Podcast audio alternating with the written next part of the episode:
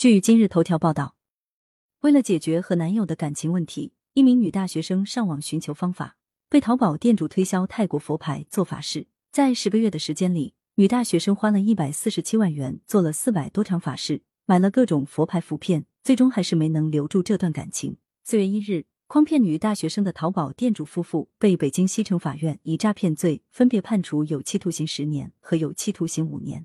二十一岁的女大学生晶晶因男友在国外留学，感情转淡，上网询问如何增进与男友的感情。网友介绍，她到一家淘宝店买泰国佛牌，提升感情运势。店主雷某自称学过泰国法事，在听了晶晶的诉求后，便建议她做法事，让感情更紧密。一场法事两千八百八十八元，晶晶为了男友毫不吝惜。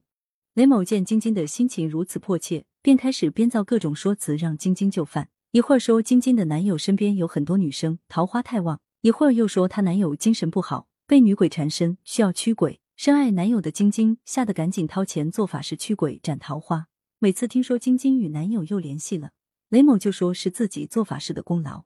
一旦晶晶和男友感情出现危机，雷某又甩锅，说是法事做的还不够等级。考虑到自己的身份多有不便。雷某还让自己的妻子和晶晶加了微信，和晶晶聊感情问题，现身说法推销佛牌法事。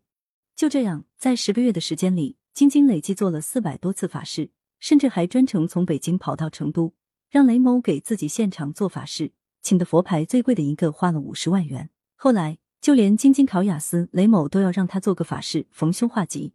还在上大学的晶晶并没有收入，为了做法事请佛牌，他只好以各种理由管父母要钱。每当晶晶说没钱，雷某就怂恿她向实习单位预支工资，向父母借钱。可最终花了一百四十七万的晶晶，还是没能挽留住男友，人财两空。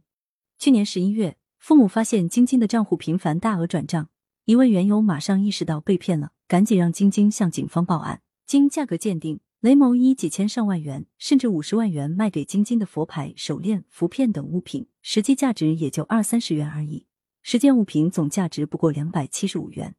在庭审中，雷某夫妇都承认诈骗，认罪认罚。我做的法事并不能达到让她和男友和好的效果。雷某说，他雅思考得好，也是他自己发挥的好。雷某夫妇犯罪坑苦了家人，年迈的父母东拼西凑筹集了一百四十七万元赔偿被害人，年幼的孩子无人照看，只能寄养在亲戚家中。西城法院经审理认为。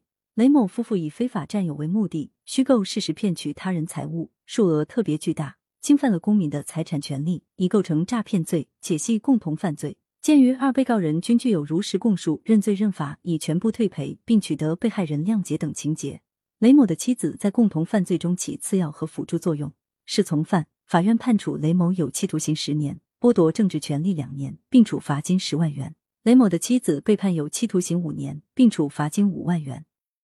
感谢收听羊城晚报广东头条，更多新闻资讯，请关注羊城派。